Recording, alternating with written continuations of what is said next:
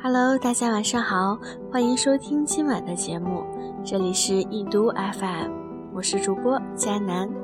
那好久没有和大家见面了，今天呢，我们就来聊一聊神话故事。在中国呀，我们有玉皇大帝，有王母娘娘，但是西方呢，则是宙斯和赫拉，他们之间的不同点呀，有太多太多。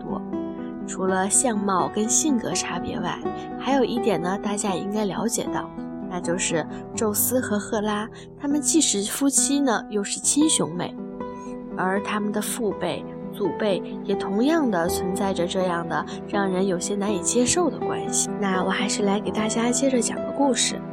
卡俄斯呢，通过单性繁育生下了第一代的众神，其中呢就有兄妹俩乌拉若斯和盖亚。而他们俩呢，就成为了第一代的众神之王和众神之后，并且啊，生下了十二位提坦神。但是因为乌拉若斯太残暴，于是呢，这兄弟姐妹十二位神一起推翻了父亲的统治，并且让克罗若斯和瑞亚兄妹成为了第二代的统统领者。可是啊，父亲在临死前对克罗若斯下了一个诅咒，说他呢也会被自己的儿子推翻。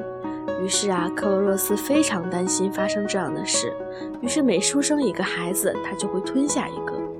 海神、冥王一个接一个的被吃掉，一直到宙斯出生。瑞亚妈妈不忍心，就用了计谋救了宙斯一命。等宙斯长大之后呢，杀了回来，破开父亲的肚子，救出了其他的兄弟姐妹。就这样，他成为了第三代天神。而他的妹妹赫拉呢，也就成为了第三代天后。那这样一来呢，我们就不难发现，其实每一代的天神天后啊，都是亲兄妹。希腊神话呢，是西方世界的精神支柱。那如果连希腊神话上是如此，那现实生活中的人们又是什么样子的呢？我们还拿十七、十八世纪的英国来举例。无论呢是平民百姓还是皇室贵族，近亲结婚啊都是很普遍的现象。那我们先来说说平民圈，在普通的百姓中，近亲结婚很好解释。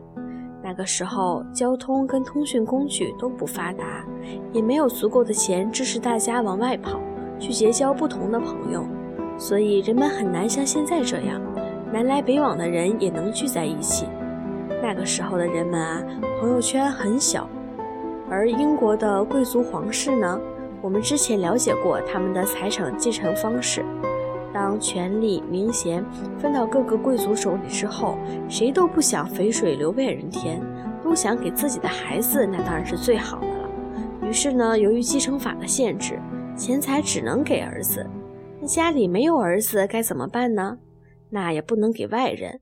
找到那个能继承的堂哥或者表哥，然后把女儿嫁给他。这样一来，好歹最后家产还是在自己人手里。这是其中的一种思想。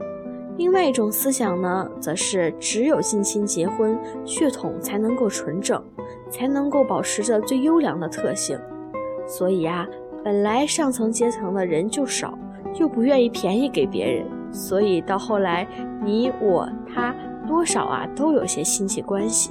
在中国呢，其实也是一样的。想想啊，各种宫廷戏里，太后姑姑或者是太后舅妈，总是呢想要把自己的外甥女儿或者是侄女介绍给皇帝做妃子，这样的例子呀太普遍了。道理呢自然也是一样的。可是这样真的好吗？那维多利亚女王跟表哥阿尔波亲王结婚，殃及欧洲四个皇室。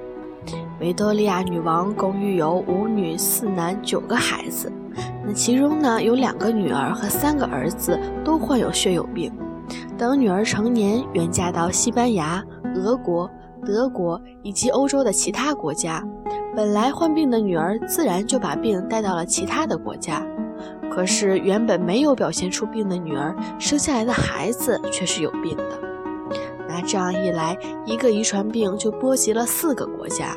所有的皇室呢，都因此而惴惴不安，而这也是为什么血友病又被叫做皇室病的原因。那当然，现在科技发展了，知识呢也普及了，我们都知道啊，这近亲结婚会使后代治病的几率非常的大。但是在很久以前，他们不懂啊，所以这样一想，尽管现在物价飞涨，生活压力非常的大，但是还是觉得自己很幸运、很欣慰的，是不是呀？那亲爱的小伙伴们，今天的节目呢，到这里就要和大家说再见了。如果你喜欢我们的节目呢，欢迎微信搜索“易读”，会有更多精彩的节目等着你哟。道一声晚安，易读祝您开心每一天。